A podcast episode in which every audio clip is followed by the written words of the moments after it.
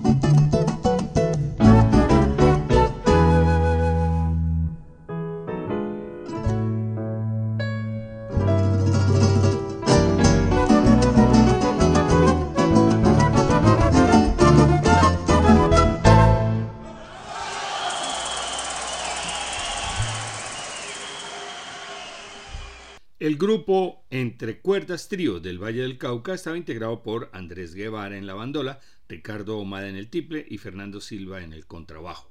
Escuchamos su interpretación del bambuco El Popocho del maestro Julio Morales y a continuación el torbellino centenarista Volando del zipaquireño Guillermo Quevedo Sornosa. Para terminar la serie, el conocido bambuco sureño El Chambú del maestro nariñense Luis Eduardo Nieto, interpretado por Juan Carlos Cadena y el grupo Maquiragua, conformado por Mario Fernando Ponce en la guitarra, Vladimir Ernesto Timar en el tiple y Francisco Javier Lagos en el bajo. Juan Carlos Cadena interpreta el charango.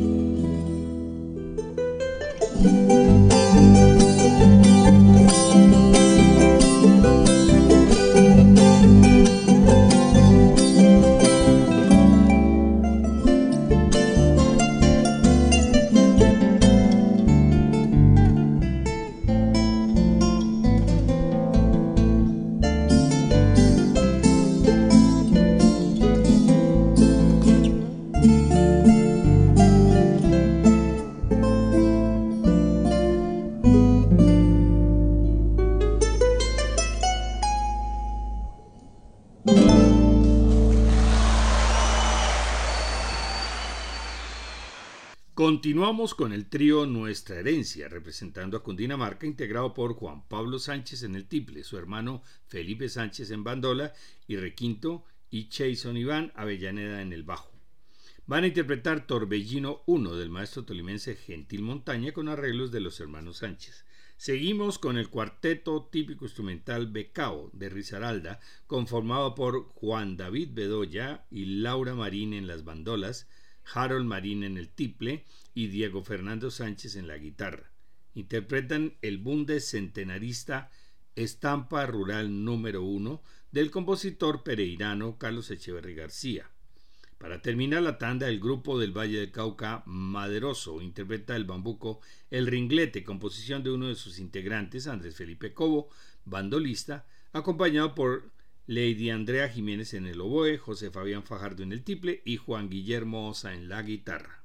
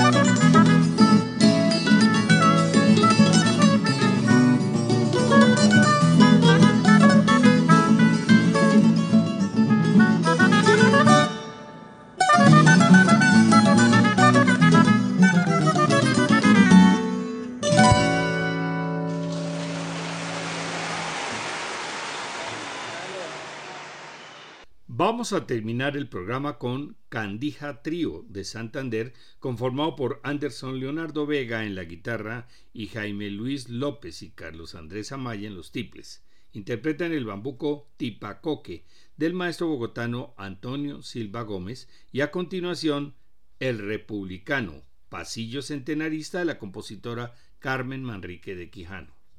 Finalizamos con el grupo antioqueño Conjunto Instrumental Ale conformado por María Alejandra Villarraga en la guitarra, Lina Velázquez en la marimba, Julián Córdoba y José Ricardo Medrano en bandolas, Óscar Ganada en el bajo, Manuel Alejandro Pinto en la flauta, Juan Felipe Londoño en el tiple y César Mejía en la guitarra. Interpretan El Bambuco, obra centenarista del maestro Manuel María Párraga.